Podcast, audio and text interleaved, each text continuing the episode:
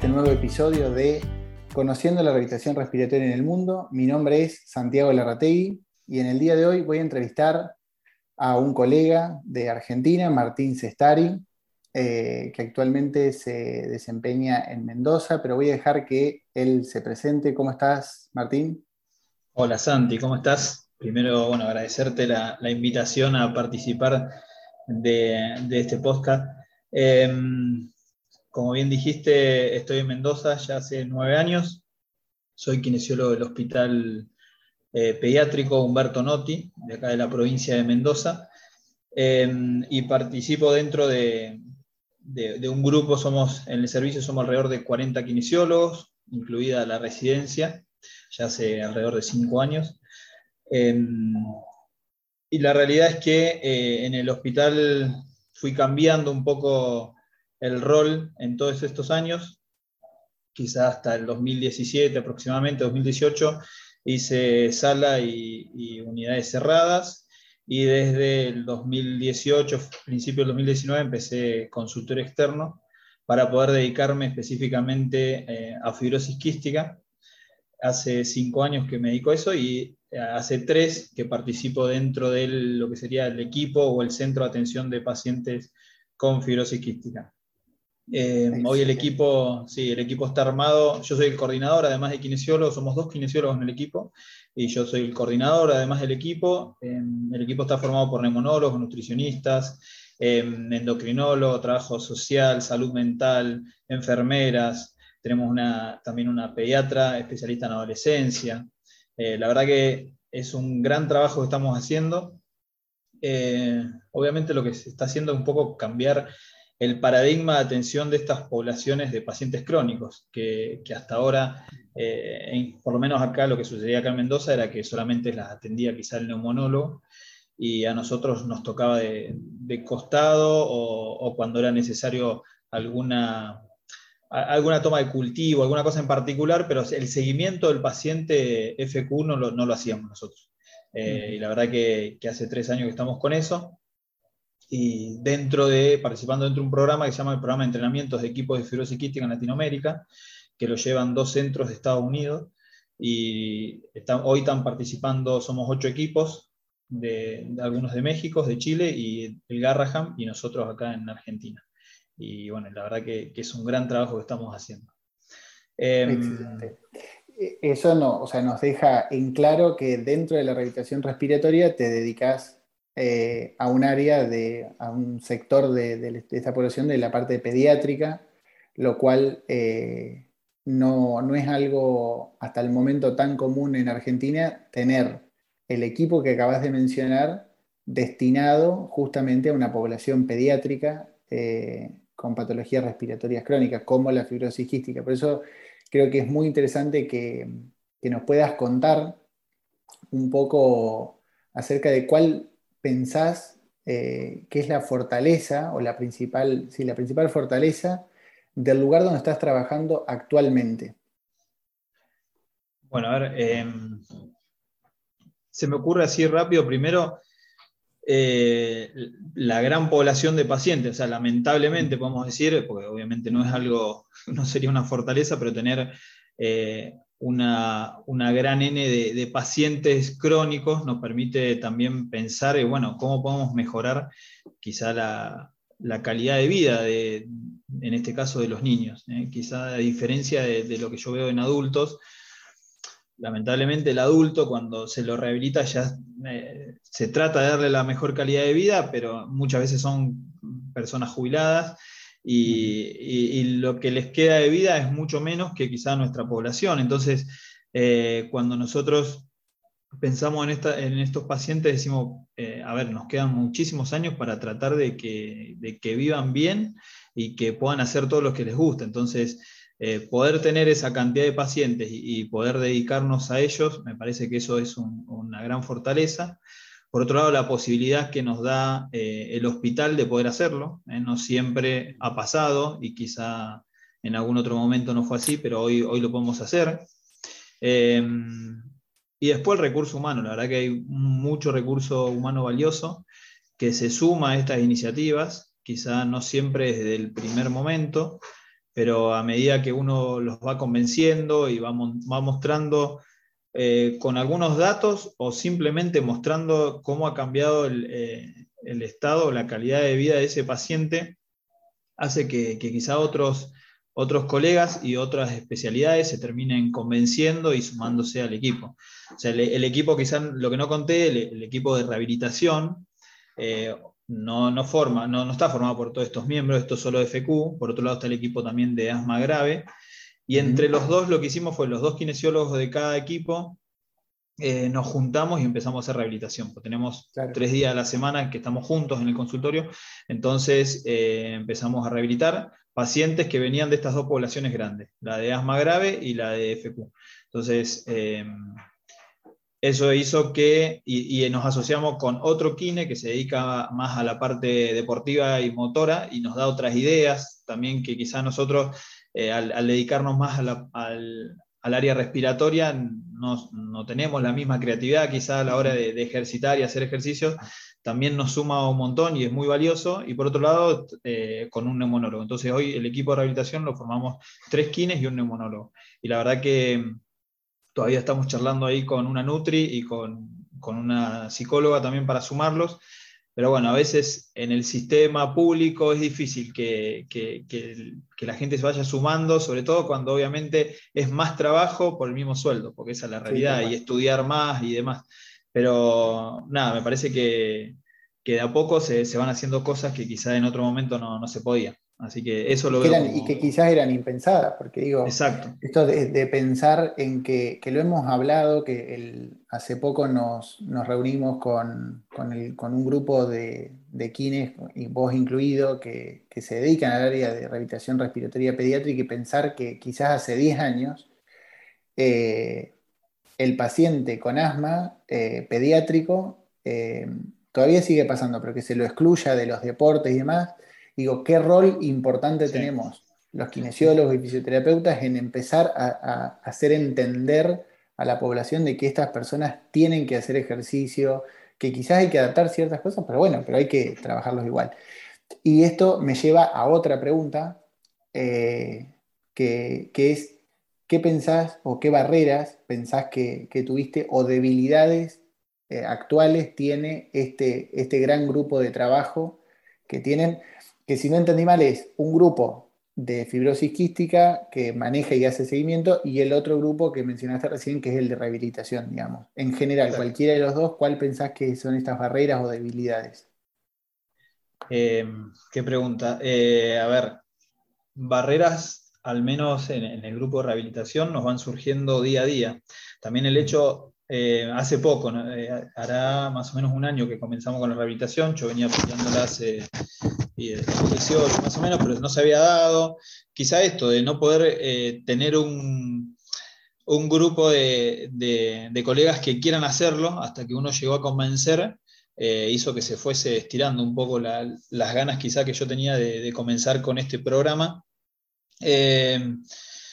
pero al menos desde que estamos, las barreras empiezan a surgir en la medida que vas empezando a desarrollar la rehabilitación, porque una cosa es la teoría, lo que uno estudia, lo que se hace en adultos, porque además, no te, una, por ejemplo, una de las barreras es que la poca formación que hay en rehabilitación respiratoria en pediatría específicamente, eh, y principalmente en nuestro país, o sea, la verdad que no hay nadie, es un poco lo que veníamos charlando, de tratar de de a poco empezar a a formarnos nosotros un poco más y a poder dar formación a, colegas que, quieran aprender sobre la rehabilitación pediátrica.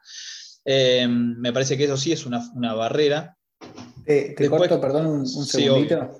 pero vos sabés que es muy interesante esto, lo que acabas de mencionar, porque digo, si uno piensa, por ejemplo, eh, en el test de caminata, es una adaptación, por ejemplo, del test de Cooper de 12 minutos. El incrementa el Shuttle Walking Test que es el, test que usamos para trabajar incremental, es una adaptación del yo-yo test. Entonces digo, quizás tenemos que pensar en herramientas o cosas que hacen en población sana la eh, pediátrica y adaptarlo, pero empezar a entrenar definitivamente a, estos chicos que, necesitan hacer ejercicio. Digo, eso es tal cual, como decís vos, una barrera hoy por esta incertidumbre de, bueno, ¿qué hacemos con, este grupo de pacientes? Sobre todo porque ha cambiado la sobrevida de estas patologías. Hoy un nene con fibrosis quística puede eh, tener una mejor calidad de vida gracias a, los medicamentos que han ido avanzando y demás. Exacto. Pero sí, sí, sí tal cual. Perdón, seguí nomás con las otras barreras que me ibas a mencionar. No, que me, encanta lo que decís. Eh, me parece también importante la posibilidad quizá de formarnos en, deportología, o sea, y de alto rendimiento, o sea, realmente saber lo que se utiliza en el mundo eh, en esta área y quizás también está bueno poder incluir a los profes de educación física, me parece que, tienen otras herramientas diferentes y, no tenemos por qué pisarnos, simplemente son distintas competencias y que nos pueden ayudar un montón.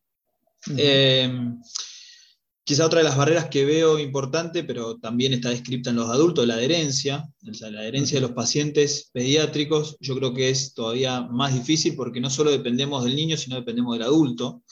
Primero que, que no coincida con el horario escolar, por ejemplo, o que eh, el padre tiene que faltar al, trabajo para poder traer a su hijo. O sea, hay muchas cosas que influyen, o la madre que no puede traer solo al hijo que está en rehabilitación, sino se viene con todos los niños y es eh, pagar el colectivo o el medio de transporte que utilicen para venirse. O sea, esas cosas hacen que a la larga obviamente haya menos adherencia y, cueste un montón y por eso quizás está bueno lo que hablábamos también el otro día de poder de a poco incluir la telemedicina a mí personalmente me cuesta un montón, quizá porque eh, todavía no tengo, no, estoy tan canchero en, la rehabilitación presencial. Quizá después cuando uno tenga otra herramienta, después sí lo puede, lo puede bajar a la telemedicina, pero me parece que es una herramienta súper valiosa y que con el tiempo quizá la podamos desarrollar. Excelente, pues justo con, esa última eh, acotación entramos en la nueva pregunta que es ¿Vos cómo pensás que puede desenvolverse la rehabilitación respiratoria en el futuro? ¿Crees en esta modalidad, vamos a decir, híbrida entre lo presencial y, virtual? ¿Qué, cuál es tu opinión? No importa si, porque no existe todavía evidencia científica en pediatría de telerehabilitación, pero ¿qué es lo que vos pensás acerca de esto? Em, a ver, primero, no sé si, es tanto lo que pienso, sino lo que me gustaría, que, la, rehabilitación pediátrica eh, tenga otra preponderancia, tenga otra visibilidad, em, que realmente haya formación para, nosotros que queremos hacer esto y, si no, la armemos. O sea, la, formación tiene que estar, tenemos que ser capaces de, poder educar a, nuestros colegas y que los niños esto, esta población, estas poblaciones en particular tenga la posibilidad de, poder hacer rehabilitación. Y después sí, súper, eh, estoy eh, muy de acuerdo con, la telemedicina y con las herramientas que tenemos hoy de acceso, quizás no para todas las familias, porque la realidad es que eh, al menos en nuestro, si, me, pudiese, me, pudiese, hablar de, la población de, firoquística, quizá el 50% no tiene un buen acceso a Internet, porque es la realidad de, nuestra, de nuestra sociedad. Pero en la medida que, que al menos ya para el otro 50% le podamos dar esta posibilidad, me parece súper valioso que se puede hacer. Eh, obviamente tendremos que exigir más también a nuestros sistemas, a los hospitales, para que eh, nos den esas herramientas, nos den mejores conexiones, nos den áreas de, donde podamos trabajar eh, cómodos, porque hoy la realidad es que estamos en un consultorio donde están atendiendo los de neuro al lado, los niños llorando que le están haciendo los bronquiolos que están del otro lado, los que están haciendo trauma todo al lado y los albaniles que están trabajando arriba del techo. Entonces, eh, todas esas cosas obviamente que se pueden con el tiempo, pero me parece que todavía en nuestro país y quizá en el, sistema público, quizá no en todos, pero al menos yo puedo hablar de, mi experiencia y estamos un cachitín lejos. Eh, y más para poder eh, enseñar o dar ejercicios de, donde el niño se tiene que mover y, nada, y tenés que, tenés que estar mucho más atento, quizá a una comunicación telefónica y, y, no sé, una consulta médica, por decirte de alguna manera. Eh, pero bueno, yo creo que sí, estaría buenísimo que, el día de mañana lo podamos desarrollar, obviamente. Sobre todo, sobre todo en, pediatría, eh, que, es tan distinto a, a la parte de adultos, porque vos dijiste algo clave. La madre o padre tiene que llevarlo al hijo, pero cuando es hijo único, tiene ese solo problema, por así decirlo, de llevarlo a la rehabilitación y dejar el trabajo. Pero ¿qué pasa con la familia, que son cuatro hermanos y que tiene que ir a rehabilitación? ¿Qué hace con el resto? Eh, no es lo mismo que en el adulto, que ya de por sí en el adulto tenemos problemas de adherencia, imagínate con, estos chicos. Así que eh, tenemos, yo creo que tenemos eh, un, camino ahí por, trabajar. creo que, que, este tipo de herramientas, los podcasts en donde quienes nos están escuchando ahora empiecen quizás a, reflexionar también de que les pasa lo mismo, somos cada vez más quienes nos adherimos a la telerehabilitación o a formarnos y decidir, y creo que esto sumaría bastante. Y por último, eh, hablando de esto, vos dijiste hoy una palabra que hay que darle mayor visibilidad a la, a la rehabilitación respiratoria y eh, yo a mí me gusta hacerle esta pregunta a, todos los que entrevisto y es si creen que la aparición de la rehabilitación respiratoria o de las patologías respiratorias crónicas desde otra perspectiva eh, distinta a la que se desenvuelve ahora, en series o películas ayudaría a entender un poco más a la sociedad qué es lo que estamos haciendo los kinesiólogos.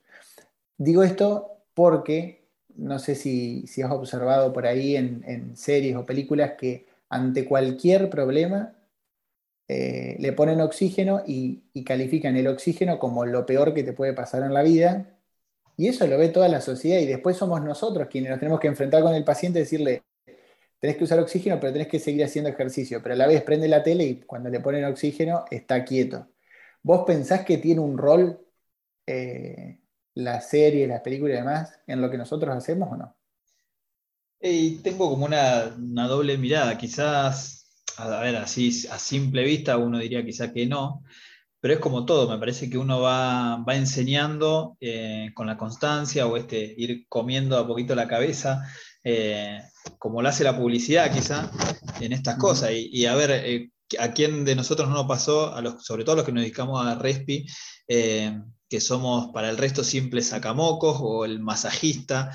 y a ver, y y esta visualización un poco está mucho peor antes de la pandemia, quizá la pandemia nos, favoreció en ese sentido, porque se empezó a hablar un poco más de los kinesiólogos que hacemos eh, terapia o, respiratorio en general.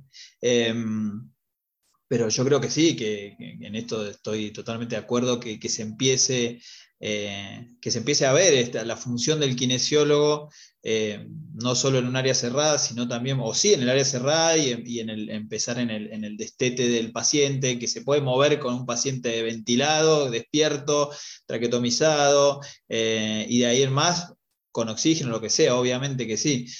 A mí en las películas igual siempre me hace ruido y me da risa cuando está el paciente con, con, parámetros bajísimos, como decir, tendría que estar intubado y está con el oxígeno charlando, despierto. Y está con la cánula. O, todo lo, o todo lo contrario, supuestamente está para atrás y el pibe está solo con oxígeno, como decir, dormido. Raro, raro. Pero bueno, sí, obvio, obvio que sí, obvio que sí. Y, estaría buenísimo para que también la gente, a veces ni la familia sabe lo que hacemos, porque no, tal eh, cual. no, no, conocen lo, a lo que nos dedicamos y nada, está buenísimo.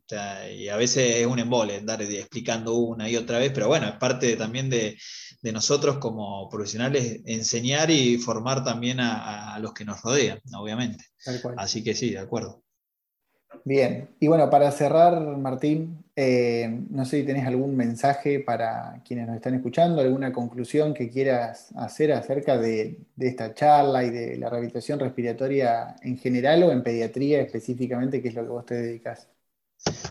Em, quizá que, a ver, que, los que están escuchando y les, interese el tema, que, empiecen a formarse, que empiecen a averiguar, a preguntar. Eh, no, siempre tenemos que saber todo, pero sí saber a quién preguntar las cosas. Yo creo que eh, por, la gran cantidad de, abanico que tenemos a la hora de elegir a qué dedicarnos, mismo en el área respiratoria, por ejemplo, eh, no siempre vamos a saber todo, porque estar al día en todos los temas, cuando además tenemos una familia o tenemos otra actividad, es muy difícil estar al día con todo.